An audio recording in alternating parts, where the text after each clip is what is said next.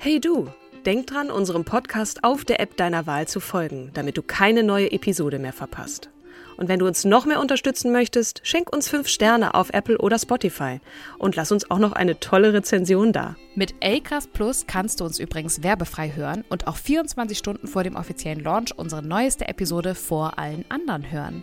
Mehr Infos in den Show Notes. Even when we're on a budget, we still deserve nice things. Quince is a place to scoop up stunning high-end goods for 50 to 80% less than similar brands.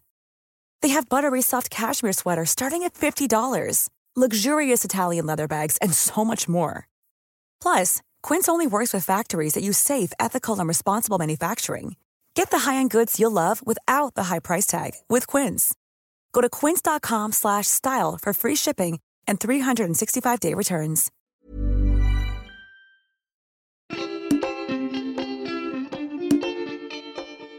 Hallo und herzlich willkommen zu einer neuen Folge von Starke Frauen, der Podcast, in dem wir euch Frauen von damals und heute vorstellen. Bekannte und auch weniger bekannte, die wir hier für euch und auch für uns selbst sichtbar machen möchten.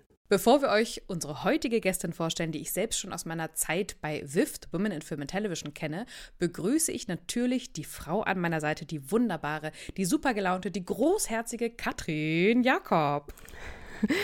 Vielen Dank, meine Liebe, du wunderbare, inspirierende, umtriebige, einzigartige Kim Seidler. Ich freue mich sehr, dass wir für diese Folge eine Frau gewinnen konnten, deren Arbeit wir sehr, sehr häufig schon in diesem Podcast immer mal wieder erwähnt und auch zitiert haben. Ja, genau. Die Stiftung, die sie leitet, bringt regelmäßig Studien heraus, die sich unter anderem mit weiblicher Repräsentation in den Medien beschäftigt. Wir begrüßen die Stiftungsleiterin der Malisa Stiftung, Karin Heiseke. Toll, dass du da bist, liebe Karin. Hallo liebe Kim, hallo liebe Katrin, danke für die Einladung. Liebe Karin, die Malisa Stiftung, gegründet 2016 von Maria und Elisabeth Furtwängler, macht weit mehr als die eben genannten Studien fördern und auch veröffentlichen. Du wirst uns ja gleich auch noch ein bisschen Einblick in eure Arbeit geben, deren Ziel es ist, ich zitiere von der Homepage, zu einer freien, gleichberechtigten Gesellschaft beizutragen. Äh, die Malisa Stiftung engagiert sich auf internationaler Ebene für die Beendigung von Gewalt gegen Frauen und Mädchen. Zitat Ende. Genau.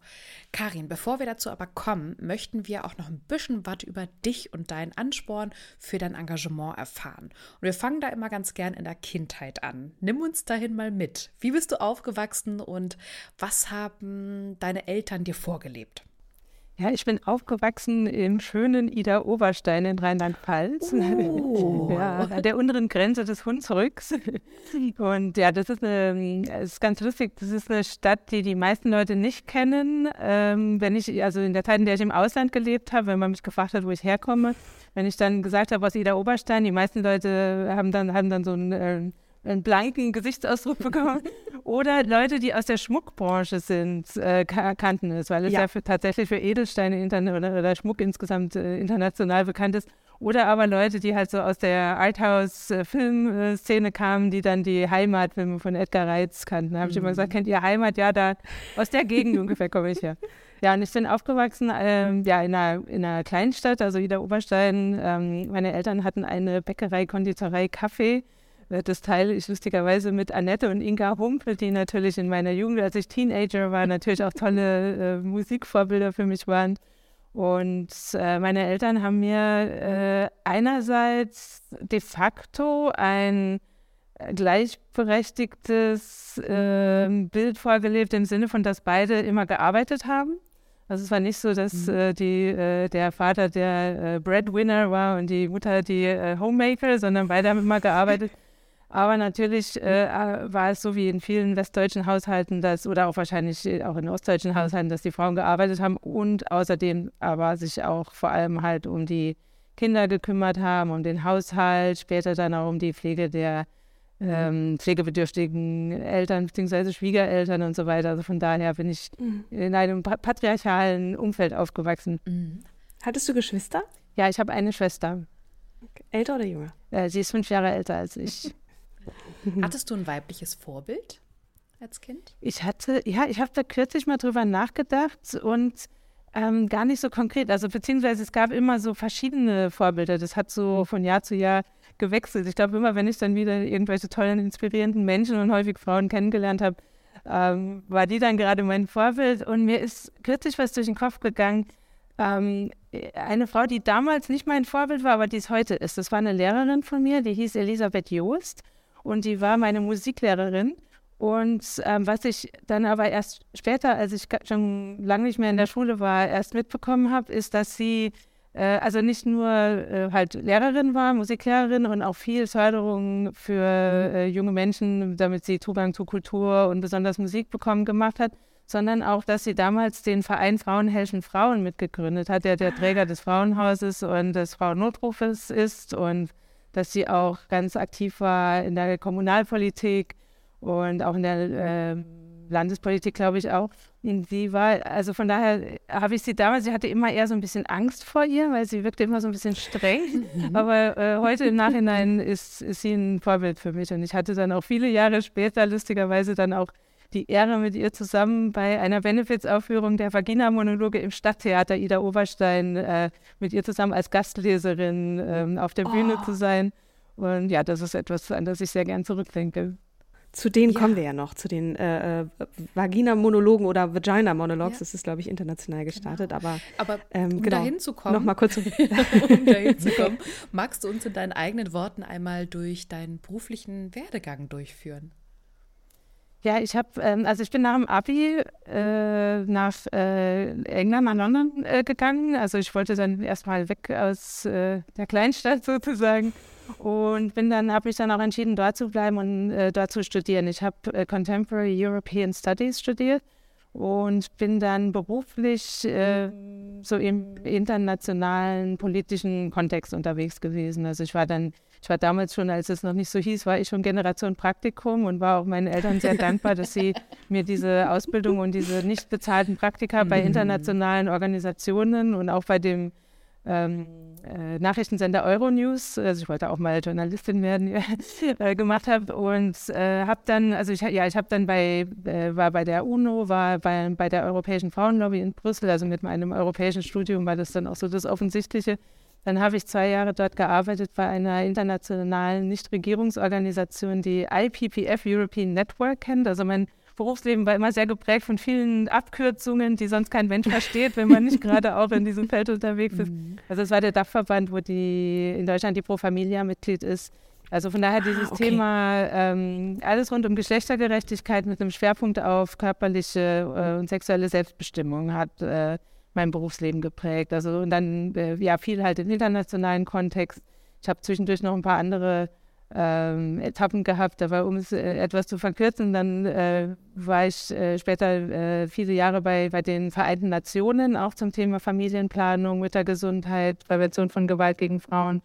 Und dann anschließend äh, bei V-Day, eine Bewegung, mit der ich auch, äh, also ja, ehrenamtlich und teils dann auch hauptberuflich unterwegs mhm. war und habe dann auch äh, viele äh, Stiftungen beraten oder Nichtregierungsorganisationen. Ich bin dann 2010, nachdem ich viele Jahre in Brüssel war, nach Berlin umgezogen aus persönlichen Gründen und äh, habe dann hier auch mehr im Kontext von, äh, von, von deutschen politischen, aktivistischen Zusammenhängen gearbeitet, ja, halt mit verschiedenen Stiftungen und ähm, ja, bin aber unter anderem auch noch international unterwegs für den Europarat, äh, immer ja mit dem Schwerpunkt äh, Beendigung von Gewalt gegen Frauen, Geschlechtergerechtigkeit und halt häufig an der Schnittstelle zwischen ähm, praktisch äh, Kunst und Medien und kreativen mhm. Ansätzen und politischen Inhalten oder politischen, ja, politischer Arbeit, inter, politischer Interessenvertretung, kann man sagen, ja. Also unglaublich viel, was du gemacht hast. Ne? Ähm, der rote Faden, äh, hast du ja schon gesagt, es geht auch um Gewalt gegen Mädchen und Frauen, aber auch Geschlechtergerechtigkeit, Selbstbestimmung, äh, auch in der Familienplanung, aber auch in der Findung der eigenen äh, Identität. Ich wollte jetzt noch mal so ein bisschen fragen zum, zu V-Day. Ähm, einmal vielleicht so ein bisschen erklären, wofür das V steht, kann man sich schon denken. Und was uns auch interessiert ist, was für Aktivitäten hast du da im Rahmen dieser Tätigkeit mit betreust und mit betreut? Genau bevor wir zu den Vagina-Monologen kommen, okay. die ja auch ein Bestandteil dessen waren. Ne? Ja, absolut. Ja, V-Day ist eine Bewegung, die damals gegründet wurde von Eve Ensler, der Autorin der Vagina-Monologe. Also heute, mhm. also sie hat ihren Namen geändert und heute nennt sie sich V. Ähm, aber also ja, damals hieß sie noch Eve Ensler. Und sie hat dieses äh, Theaterstück geschrieben und auch selbst aufgeführt und hat dann äh, nach den Aufführungen häufig äh, in der Garderobe Besuch bekommen von Frauen, die im Publikum waren und die äh, mit ihr darüber gesprochen haben, wie berührt sie waren von dem Stück. Und ja. häufig waren das dann, äh, und das, das Theaterstück als solches, ich weiß nicht, ob ihr das kennt, ja. das ist ja, ja. also es sind habe ich im deutschen Schauspielhaus gesehen. Mhm. Ja, ja. Ich in Amerika, äh. in Kalifornien und ich habe wirklich im Publikum gesessen und äh, geweint. Äh. Also es ist, ähm, ja, ja, vielleicht kannst du gleich noch ein bisschen erzählen, was da passiert, aber ja. erstmal zurück. Ja, mhm. ja, und es ist, also es ist ja ein Stück, wo es ähm, nicht, also wo es auch um Gewalt gegen Frauen geht, aber das ja. ist nicht das Thema. Das Thema ist, dass mhm. Eve ganz viele oder wie ganz viele Frauen interviewt hat über ihre, letztendlich über ihre Beziehung zu ihrem Körper, zu ihrem Geschlechtsteil, also Vagina oder. Vulva, äh, und ähm, die Geschichten, die sie dabei gehört hat, hat sie dann in Monologe umgesetzt. Und die sprechen über ganz viele verschiedene Aspekte vom ähm, Frausein, vom, ja, und auch rund, rund um diese Aspekte der, der mhm. körperlichen und sexuellen Selbstbestimmung. Und da sind, waren viele Geschichten von äh, Gewalt auch dabei, wie es halt mhm. so ist. Ne? Jede dritte Frau ja. in äh, Deutschland ja auch und weltweit hat, hat äh, schon Gewalt erlebt und äh, so waren da auch viele Geschichten dabei. Das heißt, es ging auch um diese Geschichten in dem Stück. Und äh, dann hat sie sich entschieden, weil sie gemerkt hat, wie dieses Stück Leute dazu anregt, über das Thema zu reden und nachzudenken und sich zu öffnen hat sie sich zusammengetan mit äh, Aktivistinnen äh, in New York und da haben, hat sie gesagt, hier mein Theaterstück, äh, ich habe das Gefühl, ich kann damit was bewegen, das regt die Leute an, sich diesem Thema zu widmen. Wie können wir das nutzen, um die Gewalt zu beenden, von der ich mhm. immer erzählt bekomme?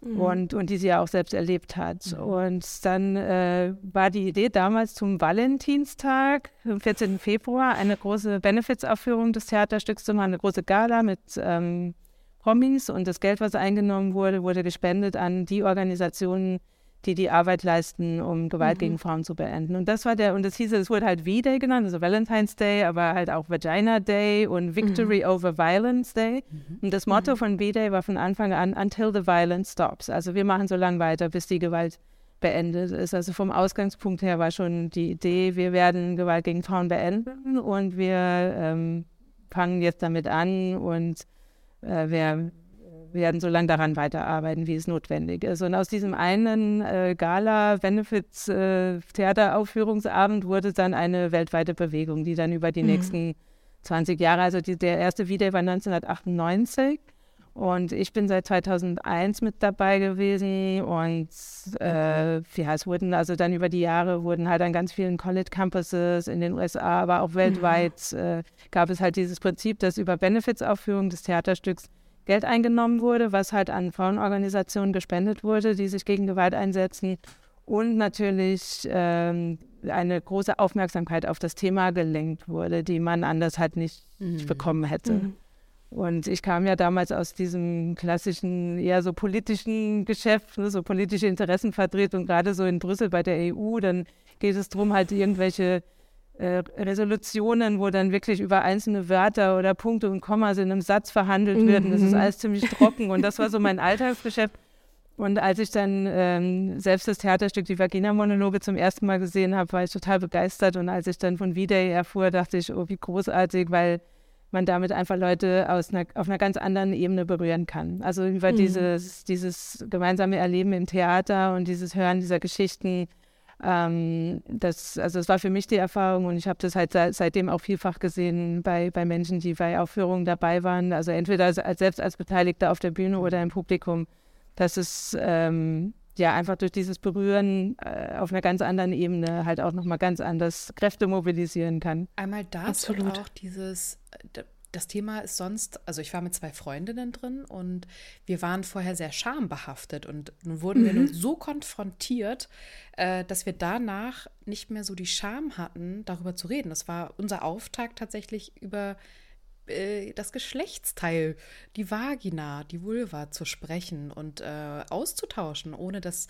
dass wir jetzt irgendwie äh, uns gegenseitig schräg angeguckt haben. Ne? Also Ja. Also mir ging das so, übrigens an alle Frauen da draußen, wann habt ihr das letzte Mal eure Vulva angeschaut? Also einfach mal runtergeguckt, so. Ähm, das, das war so was, was ich mitgenommen habe und auch äh, so das Erkunden und auch wie ähm, wie unterschiedlich das ist, ne? Ähm, und, und, wie das möglicherweise aussieht. Und äh, ich, ich weiß nicht, also eine der Schönheits-OPs ne, neben den Brüsten, hm, die gemacht Stimmt. werden übrigens, sind äh, Schamlippenverkürzungen äh, und, und das da unten rum äh, Vorwerken sozusagen. Ähm, also das ging mir ganz genauso, Kim. Natürlich die Gewalt, die, die dort äh, eben äh, beschrieben wird, das war das, was an mir so, oder in mir diese, diese Trauer auch ausgelöst hat und, und auch Wut, aber auch diese, diese, diese Schambehaftung und das vielleicht mal abzulegen und sich damit zu, mal zu beschäftigen, was für ein wundervolles äh, äh Organ das auch ist und wie, wie, wie das aussehen kann. Ähm, genau, das, das äh, fiel mir auch noch so ein.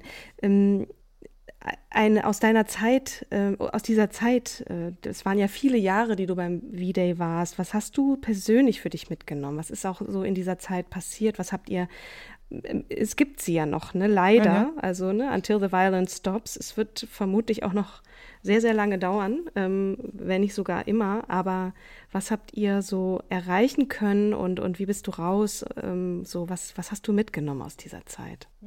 Ja, vielleicht das Wichtigste ist, und ich würde dir äh, widersprechen, dass es noch sehr lang dauern wird und vielleicht für immer, äh, weil, also genau diese Vision, dass das nicht so sein muss, das ist, glaube ich, das Wichtigste, mhm. was ich für mich ja. mitgenommen habe bei V-Day und was ich an anderen Stellen ähm, beim Aktivismus zur Gewalt gegen Frauen nicht so sehe. Ne? Also es ist diese, mhm. weil es ist ja Gewalt gegen Frauen, das ist ja kein, ähm, es ist ja kein Naturgesetz. Es ist ja nicht so, mhm. morgens geht die Sonne auf und abends geht sie unter und ganz genauso wird es immer Gewalt geben. Das ist ja Gewalt ist ja eine Entscheidung, die Menschen treffen, ob sie Gewalt ausüben mhm. oder nicht. Und das heißt, sobald diejenigen, die diese Gewalt ausüben, und bei Gewalt gegen Frauen sind es meistens Männer, die das tun, nicht ausschließlich, aber meistens, ähm, sobald die Menschen, die diese Gewalt bisher ausüben, sich dazu entscheiden, das nicht mehr zu tun, in dem Moment ist die Gewalt beendet und das ist durchbar, durchaus erreichbar. Mhm. Äh, und das ist also, die, je schneller mhm. dieser, äh, diese Umentscheidung stattfindet, äh, desto schneller haben wir auch die Gewalt beendet. Also das ist, mhm. und, und diese, diese Perspektive mhm. ähm, im Vordergrund zu haben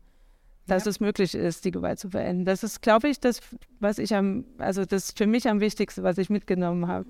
Und ansonsten, ähm, also ich hatte ja einen ziemlich äh, äh, sozusagen fulminanten Einstieg. Also ich habe damals mit einer Freundin zusammen, wir haben bei einem Wettbewerb, den V-Day ausgeschrieben hatte, mitgemacht.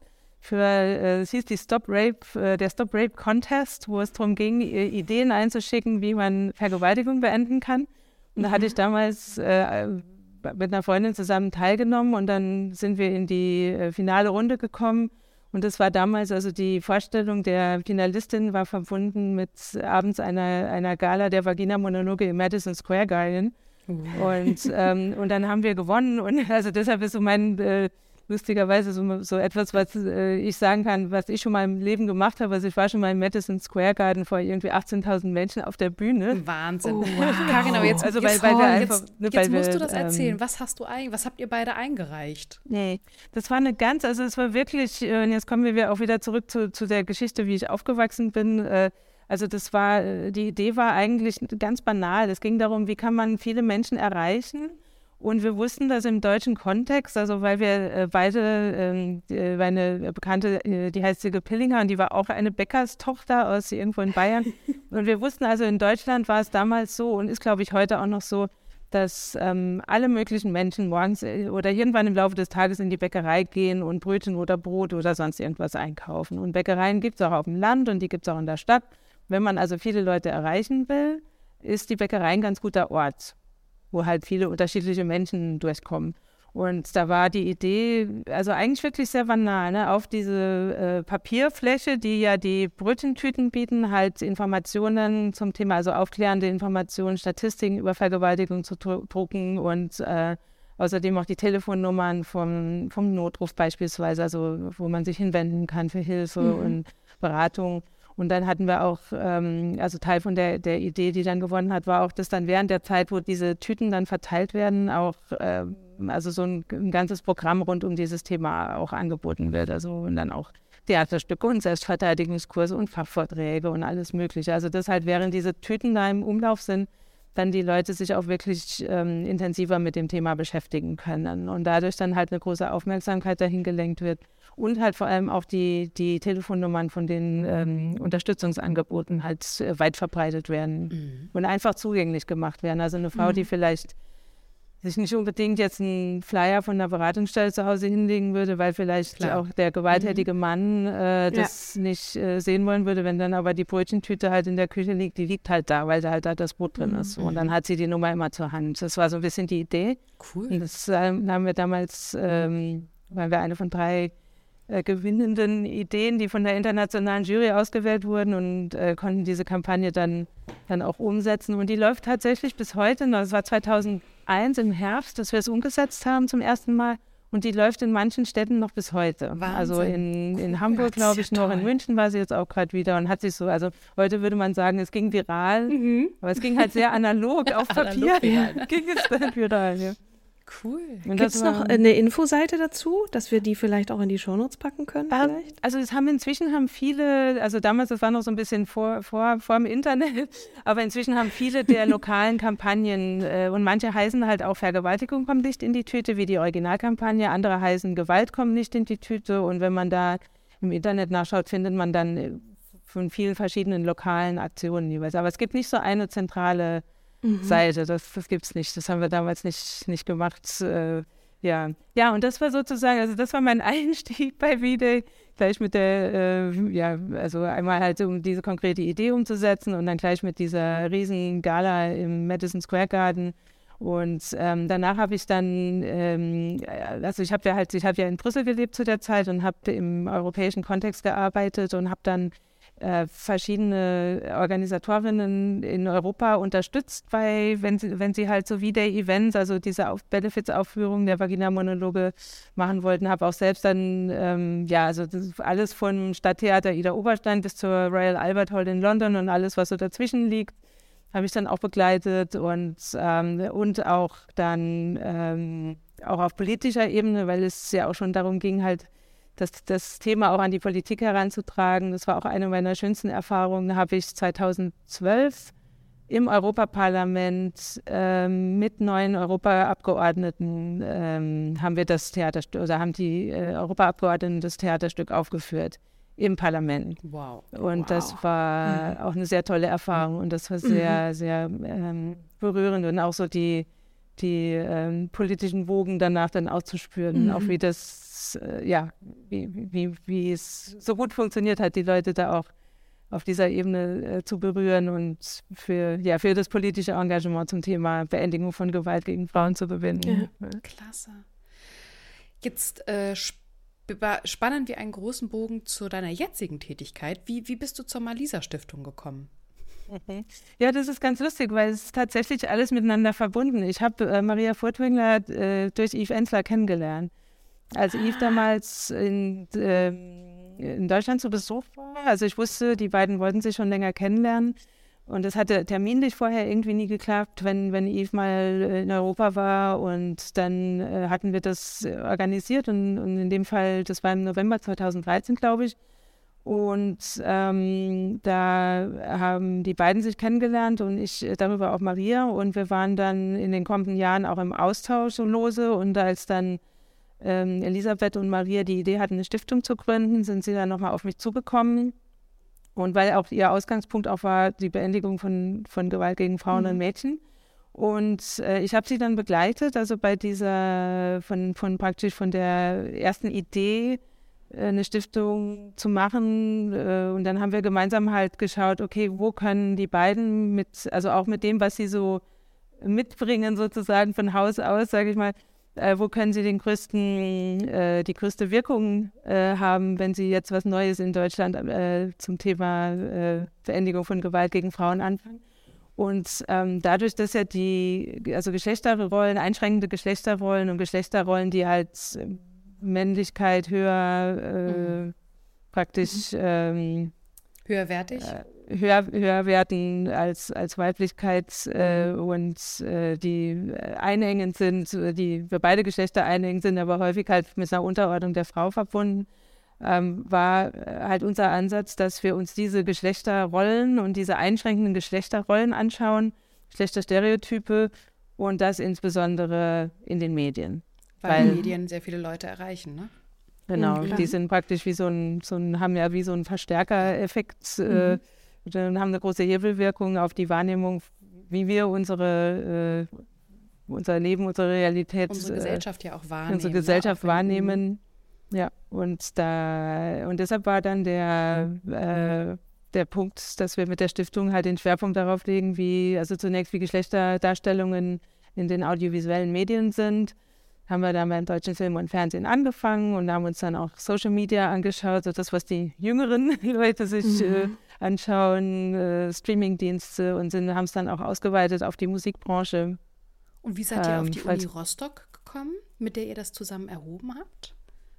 Wir haben damals ganz, ganz zu Anfang haben wir äh, so ein, so ein äh, kleines äh, Treffen organisiert, wo verschiedene Leute, die schon zu dem Bereich Geschlechtergerechtigkeit im Film und Fernsehen arbeiten, zu, äh, zusammengebracht haben. Also es gab mhm. damals ja schon, Pro, ich glaube, sie hießen noch Proquote Regie damals und später dann Proquote Film, die haben ja schon länger dazu gearbeitet.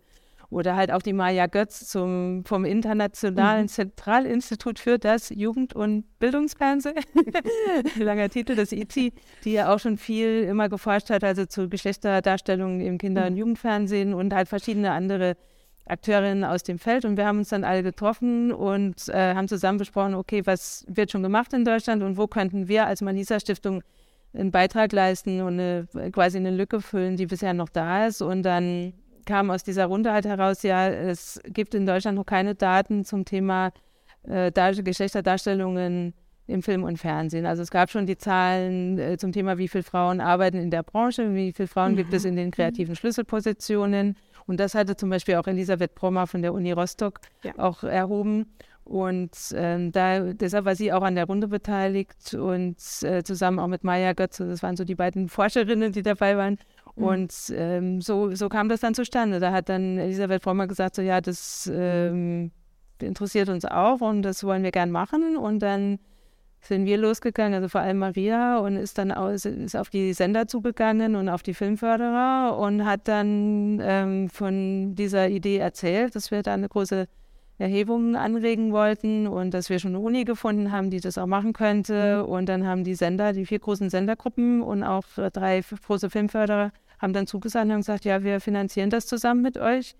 Und das war damals der Beginn des Ganzen. Und was sind die Kernergebnisse? Und im Anschluss die Frage, welche Branche hat am meisten Nachholbedarf? ja, die Ergebnisse damals, also die, die erste Studie, ähm, die ja die Daten von 2016 praktisch mhm. äh, erhoben hat, also einmal quer durchs deutsche Fernsehprogramm aus dem Jahr und dann die, die, die deutschen Filme von 2011 bis 2016 was ich gezeigt habe, war jetzt ganz, ganz verkürzt gesagt, also auf unserer Webseite mhm. malisastiftung.org, mhm, Schrägstrich das Studien, wir, sehr gut. findet man halt auch alle ähm, Ergebnisse nochmal ausführlich.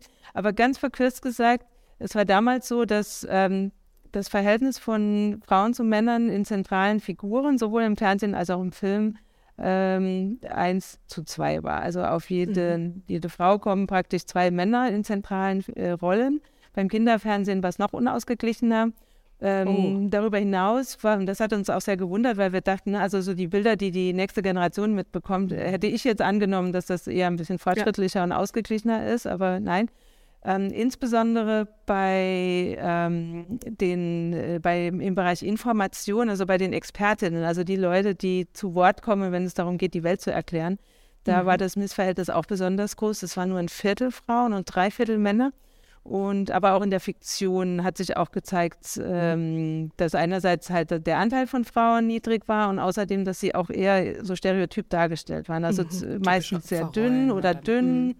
Mhm. Und äh, jünger, ne? also junge Frauen äh, verschwinden ab Mitte 30 äh, sukzessive vom Bildschirm.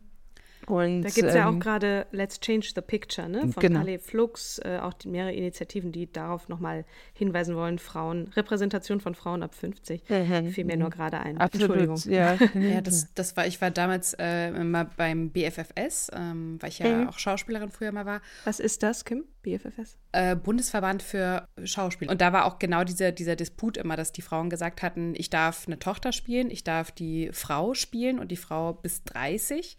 Und dann darf ich wieder die Oma spielen, aber die Frauen dazwischen, die existieren nicht.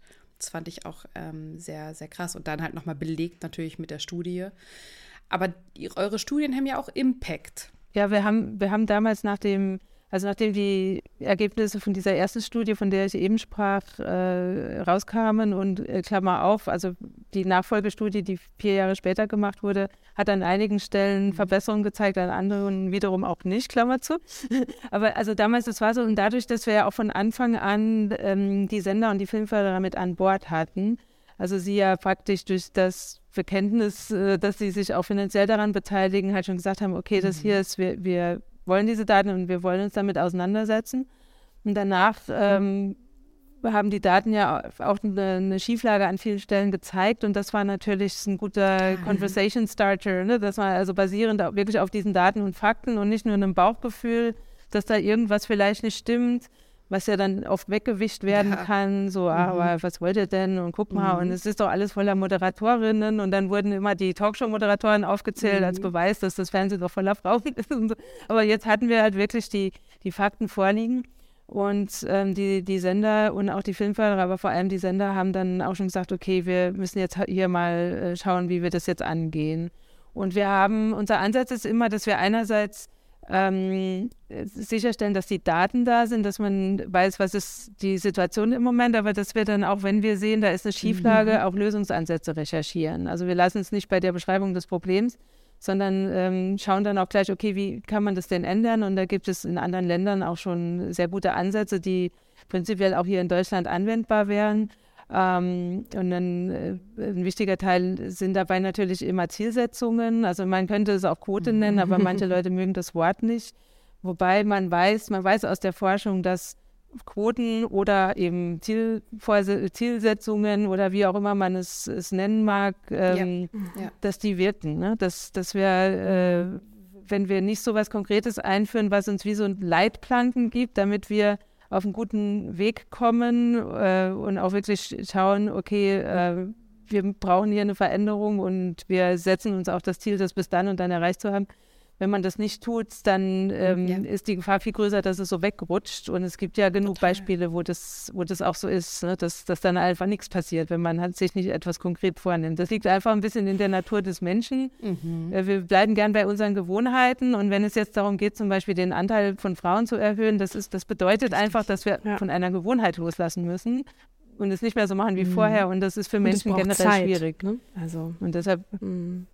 Und es braucht Zeit, ja. Ja, es braucht mhm. Zeit, es braucht den Willen. Ähm, und äh, ja, das, also ist nicht nur das verbale Bekenntnis, sondern auch wirklich den Willen zum Handeln und halt was Neues zu machen. Also nicht einfach das weiterzumachen, was man bisher mhm. immer gemacht hat, sondern was Neues zu machen. Ich fand eure Studie auch ähm, bei Social Media total spannend, dass Frauen akzeptiert wurden, wenn sie in den klischeebehafteten, stereotypischen ähm, ja. Branchen unterwegs waren. Branche ist das falsche Wort, aber Make-up und Fashion und ähm, Frauen, die jetzt eher sich mm, positionieren als Handwerkerin, eher einen Shitstorm bekommen. Oder Gaming auch. Sehr toxisch männlich eher. Ja, absolut. Und das war auch, das hatte uns auch überrascht, weil es hieß ja häufig so, dass so die sozialen Medien, wo halt äh, jeder und jede ein Creator werden kann, dass wo es halt nicht diese Hierarchien gibt mhm. und diese Gatekeepers, die, die dann äh, einen außen halten können praktisch, dass es dort ausgeglichener wäre. Aber auch da hatte damals die ähm, Analyse von den beliebtesten YouTube-Kanälen mhm. gezeigt, dass da auch das, das Geschlechterverhältnis äh, auch total unausgeglichen mhm. war, wo es ja eigentlich halt also nicht diese, mhm. also wo, wo, wo es ja äh, mutmaßlich eigentlich freier ist. Eigentlich freier ähm, ist. Wobei ne? natürlich mhm. bei diesem Frei und alle können mitmachen und so natürlich der, der Faktor äh, des, äh, ich sag mal, des Kapitalismus natürlich dann, dann oft so ein bisschen unter den Teppich gekehrt wird, dass es ja doch darum geht, oh damit oh, ja. Geld zu verdienen. Und wenn dann diese Mechanismen wieder reinkommen, Richtig. und wenn es dann zum Beispiel für Frauen mhm. lukrativer ist, äh, hat sich Beauty äh, und Mode zu widmen, weil sie dort halt ihre Werbedeals bekommen, Plus verbunden damit, ähm, mhm. was du eben auch schon angesprochen hast, Katrin, dass sie halt oder äh, dass, dass sie auch einen Shitstorm bekommen, wenn sie sich aus diesen traditionell oder vermeintlich traditionell weiblichen Domänen herausbegeben, ist es ja für eine Frau letztendlich eine ganz äh, rationale Entscheidung zu sagen, gut, dann bleibe ich halt da, wo ich erstens Geld verdienen kann und wo ich halt nicht so viel Hass abbekomme. Ne? Aber es, es, zeigt mhm. halt, dass auch diese, ja. diese äh, neueren Medien halt auch ähm, nicht von sich aus Gleichberechtigter sind, sozusagen. Mhm. Und auch die, die Werbedeals, ne, du hast es auch gerade angesprochen. Ähm, wir hatten mit Josie Drews mal vor, äh, als sie ihr, ihre Künstlerinnenagentur gegründet hat. Also sie hat sich äh, fokussiert auf LGBTQIR. Ich habe es damals extra auswendig gelernt. Äh, Sehr sie hat gut. gesagt, so wird es ausgesprochen. Und, oder so, so sind die Kürzel. Und äh, sie ist tatsächlich, sie macht Aufklärungsarbeit vorrangig bei den Werbungtreibenden, um ihnen zu erzählen, du kannst das auch jetzt bei diesem jungen Mann, der Röcke trägt, positionieren. Es tut dir nicht weh. Du positionierst. Nagellack. Und Nagellack zum Beispiel. Du positionierst dich damit ähm, modern, on Vogue. Mhm. Und manche Marken haben gesagt, nein, wir sind da eher konservativ unterwegs und, ähm, und andere haben sich dann geöffnet und gesagt, ja, warum eigentlich nicht? Total stimmt. Mhm. Warum sind wir so festgefahren in unserem Tunnelblick? Also sie hat damit schon auch eine Lücke gefüllt ne? und auch für Transfrauen ja gearbeitet und hat da durchaus auch Erfolg gehabt bei der einen oder anderen Marke, nicht unbedingt bei den ganz klassisch großen. Aber ja, es ähm, tut sich auf jeden Fall da was auch in, in der Repräsentation, auch wenn das ähm, eher noch ein Nischenthema ist. Ähm, Jetzt nochmal zurück zur Stiftung. Ihr macht ja nicht nur ähm, Studienarbeit, sondern ihr unterstützt ja auch wirklich ähm, Projekte, zum Beispiel auch ähm, hier und da international. Magst du mal ähm, von, von den Projekten erzählen, was, was ihr da wie genau macht? Mhm. Ja, das genau. praktisch der Ausgangspunkt des Engagements der Stifterinnen war tatsächlich ein Projekt im, im sogenannten globalen Süden, also auf den Philippinen. Da haben die beiden äh, bereits 2011 mhm. ein Schutzhaus für Mädchen gegründet, die von sexueller Ausbeutung betroffen oder bedroht sind. Das heißt Malisa Home und ähm, das, äh, Maria Furtwängler ist ja schon sehr lang bei dem deutschen Verein German Doctors, Kuratoriumspräsidentin. Sie ist ja mhm. selber auch Ärztin und das ist halt ein, ein Verein, der, äh, wo ehrenamtliche Ärzte und Ärztinnen ähm, in verschiedenen Ländern weltweit äh, halt unterstützen und Leute vor Ort ausbilden und so weiter. Und sie hat halt selbst äh, dadurch äh, auch schon bei, bei Einsätzen in verschiedenen Ländern halt auch schon aus erster Hand miterlebt, äh, wie, wie sich halt die ganz unterschiedlichen Formen der äh, Geschlechterdiskriminierung halt im, im Alltag praktisch auswirken und auch auf die Gesundheit von Frauen mhm. auswirken und hatte dadurch schon eine hohe Sensibilität. Und Elisabeth äh, war nach der Schule hat sie auch ähm, in äh, Südasien oder Südostasien in einem Projekt äh, mit Straßenkindern gearbeitet und hat dadurch halt auch wirklich das Problem der sexuellen Ausbeutung ähm, mitbekommen. Und dann haben die beiden dann mit German Doctors zusammen, also mit Fachleuten vor Ort, dann das äh, Schutzhaus für Mädchen gegründet, das auch bis heute äh, mhm. noch besteht. Und leider ist halt auch der Bedarf äh, weiterhin hoch. Wie kann man die Malisa Stiftung unterstützen? Also es können ja nicht nur Unternehmen, sondern jeder von uns oder jede von uns kann das ja auch tun. Ne? Wie, was könnten wir tun? Ähm, ich weiß gar nicht, ob ich sagen würde, dass, äh, dass es darum geht, die Stiftung zu unterstützen, sondern ich glaube eher, dass es toll wäre, wenn Leute sich auch für die Themen interessieren, für die wir uns einsetzen.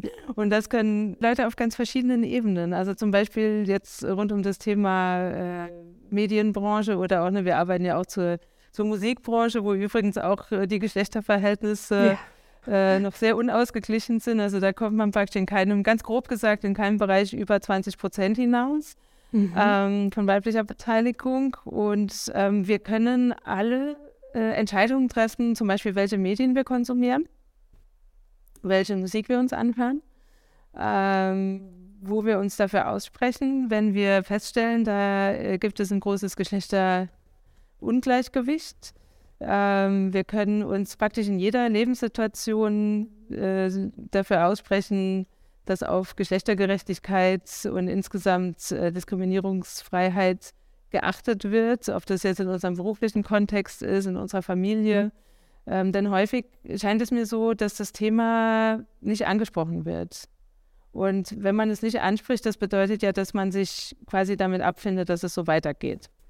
Also wir müssen alle, es ein wichtiger Punkt ist, dass wir alle äh, da, wo wir eine Ungerechtigkeit sehen, die auch ansprechen und es benennen und ähm, Vorschläge machen, wie man es ändern kann. Mhm. Mir fällt da eine Band ein, die ihr vielleicht kennt. Mhm. Das ist die Band Blond. Ja. Ähm, die, ich weiß nicht, Lotta und Nina Kummer, äh, die einen berühmten Bruder haben, also sagen wir mal auch einen sehr bekannten Bruder, ähm, nämlich Felix Kummer, der äh, Sänger der Band Kraftklub. Und die haben auch einen Song gemacht darüber, dass sie sich mehr Diversität zum Beispiel auf Festivals wünschen. Das fand ich auch ganz interessant. Packen wir mal in die Show Notes den Song. Mhm. Ich weiß nicht mehr, wie der Song heißt. Also auf jeden heißt Fall. er nicht It's Raining Men oder so? Äh, es könnte sein. Ich muss, ich, ich, glaub, ich muss so gleich nochmal gucken. Ironisch ja, ja. Redet nicht nur. Ja. Und die haben auch übrigens, die haben auch einen Song gemacht, wenn ich mich äh, jetzt nicht täusche, äh, über sexualisierte Gewalt.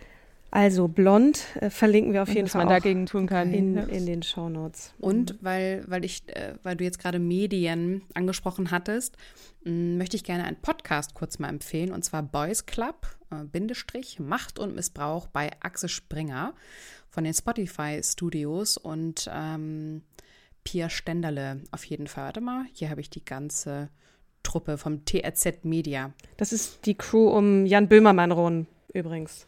Und äh, Karin, danke für, für eure unermüdliche Arbeit, weil ich habe auch durch die Studien erstens nochmal viel gelernt und zweitens auch die Awareness und selber mhm. könnte ich auch mehrere Situationen erzählen, in denen ich mich nicht korrekt verhalten habe, weil ich dachte, Juti, da muss man jetzt halt durch. Mhm. Ja, das ist halt äh, Boys Club und ähm, da wird man jetzt gemobbt, weil man die Beine nicht breit gemacht hat, jetzt mal sehr salopp gesprochen.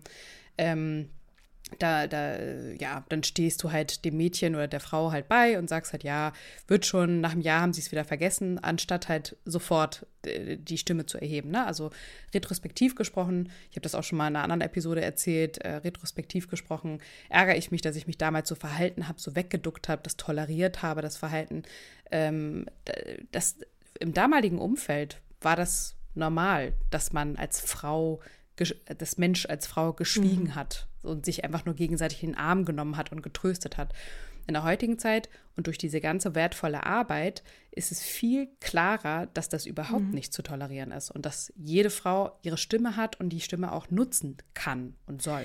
Speak up. Also das eine, was, was du ja gesagt hast, ist ähm, darauf zu achten, was für Medien man nutzt. Das ist ja sozusagen fast ein bisschen passiv, ne? aber man, man wählt ja aktiv aus. Aber das, was du beschrieben hast, Kim, was wir in der Medienbranche, und ich habe äh, meine Ausbildung in der Musikbranche gemacht und äh, jetzt nun hinter den Kulissen, aber auch da ähm, Situationen miterlebt, äh, die jetzt ihr euch denken könnt, ähm, auch was, was der Umgang mit Frauen angeht und wie, wie die behandelt wurden von vielen Männern, die eben nach wie vor in Machtpositionen dort sind da könnte man auch eine eigene Folge drüber machen. Aber ich glaube, es ist wichtig, das, was du sagst, Kim, dass man auch mal den Mund aufmacht und auch wenn andere Frauen betroffen sind, ähm, da sagt, das geht so nicht. Nein, das, das müssen wir jetzt ändern und ähm, ja, dass äh, zu einem Umdenken auch wir dazu beitragen können als Frauen, finde ich auch nochmal wichtig zu erwähnen. Ja, und die Solidarität äh, ja. zeigen. Also es ist, das, das ist so diese, diese mhm. ja, die, die, die Vereiselung ist ja das, was das aufrechterhalten kann, dieses System. Mhm. Und idealerweise mhm. werden natürlich irgendwann auch Männer solidarisch sein.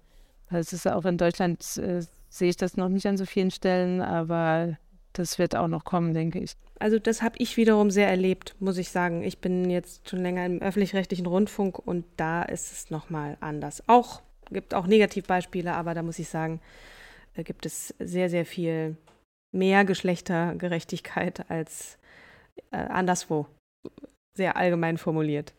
Und ich habe schon sehr viele äh, Arbeitgeber von innen gesehen Also es gibt Tendenzen, es gibt Grund zur Hoffnung äh, und ähm, ich versuche jetzt so ein Wrap-up hinzukriegen mit vielleicht so einer allgemeinen, mit einem allgemeinen Wunsch, den du hast, vielleicht, ähm, Karin, auch nochmal Richtung Politik.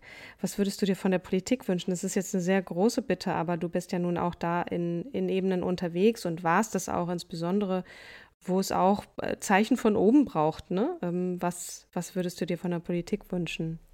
Absolut. Ähm, ich würde mir von der Politik wünschen, ähm, dass das Thema endlich so ernst genommen wird, wie äh, gerne mal am 25. November, dem Internationalen Tag gegen Gewalt gegen Frauen, behauptet wird.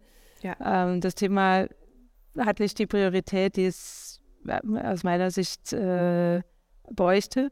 Und äh, da braucht es einfach äh, ja, ein Umdenken in allen möglichen verschiedenen Ministerien. Das ist äh, ja, es ist immer so, gerade bei, bei Beendigung von Gewalt gegen Frauen, weil da so viele Bereiche betroffen sind, ist es immer so schwierig, in so einem schönen, knackigen Satz das zusammenzubringen, weil man mhm. müsste echt aufzählen, ja, für den Gesundheitsbereich bedeutet es das, für Bildung bedeutet es das, für mhm. die Justiz bedeutet es das, für ne, das Finanzministerium und so weiter und so fort. Es, es hat, betrifft wirklich alle Bereiche. Wir haben in Deutschland äh, eigentlich einen guten rechtlichen Rahmen. Deutschland hat die sogenannte Istanbul-Konvention des Europarates schon vor langer Zeit ratifiziert. Das heißt, die ist ja geltendes Recht. Da steht eigentlich alles drin, was man so braucht.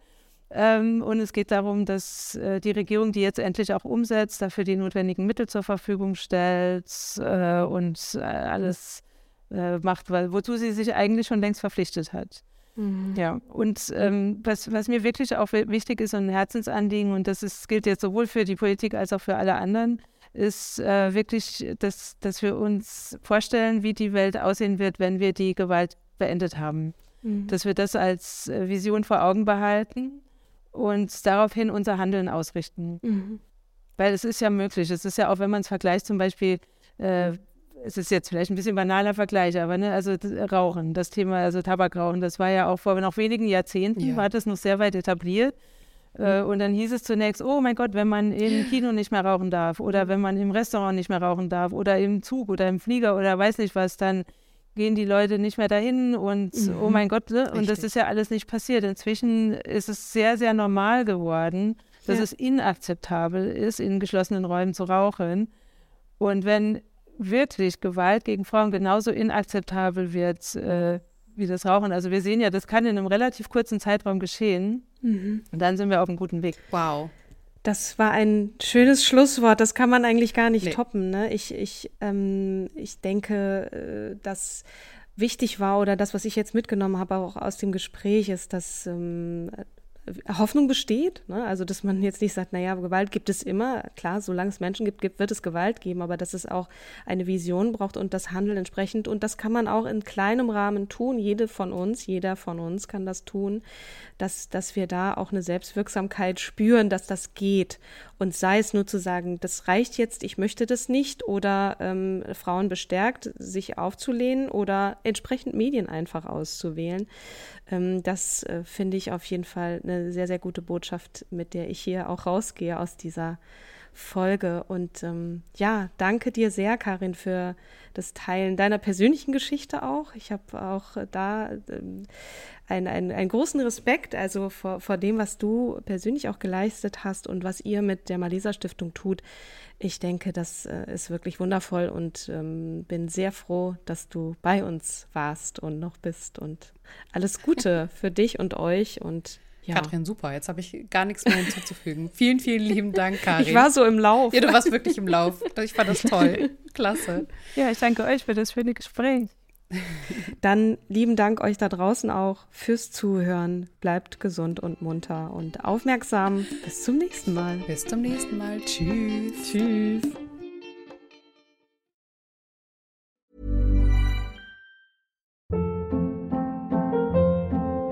Hold up. What was that? Boring. No flavor. That was as bad as those leftovers you ate all week. Kiki Palmer here, and it's time to say hello to something fresh and guilt-free. Hello Fresh. Jazz up dinner with pecan-crusted chicken or garlic butter shrimp scampi. Now that's music to my mouth. Hello Fresh. Let's get this dinner party started. Discover all the delicious possibilities at hellofresh.com.